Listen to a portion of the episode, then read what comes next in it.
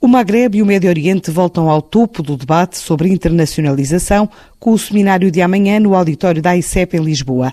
Uma iniciativa anunciada como forma de capacitação e com o objetivo de apoiar empresas portuguesas no esforço de internacionalizar o negócio. Neste encontro vai estar uma investigadora especializada nestas regiões do globo, Maria João Tomás. Os temas a abordar são os mais variados, desde as características fiscais às formas de organização e comunicação. Nesta altura, as relações comerciais com os países árabes registram um aumento, sendo a maior parte das exportações absorvidas pelos mercados de Marrocos, Argélia, Tunísia e Arábia Saudita. Apesar das oportunidades e do fluxo de vendas, a entrada nestes mercados nem sempre é um processo fácil e linear. A ideia é contextualizar as particularidades, características, diferenças de cada um face a outro tipo de destinos.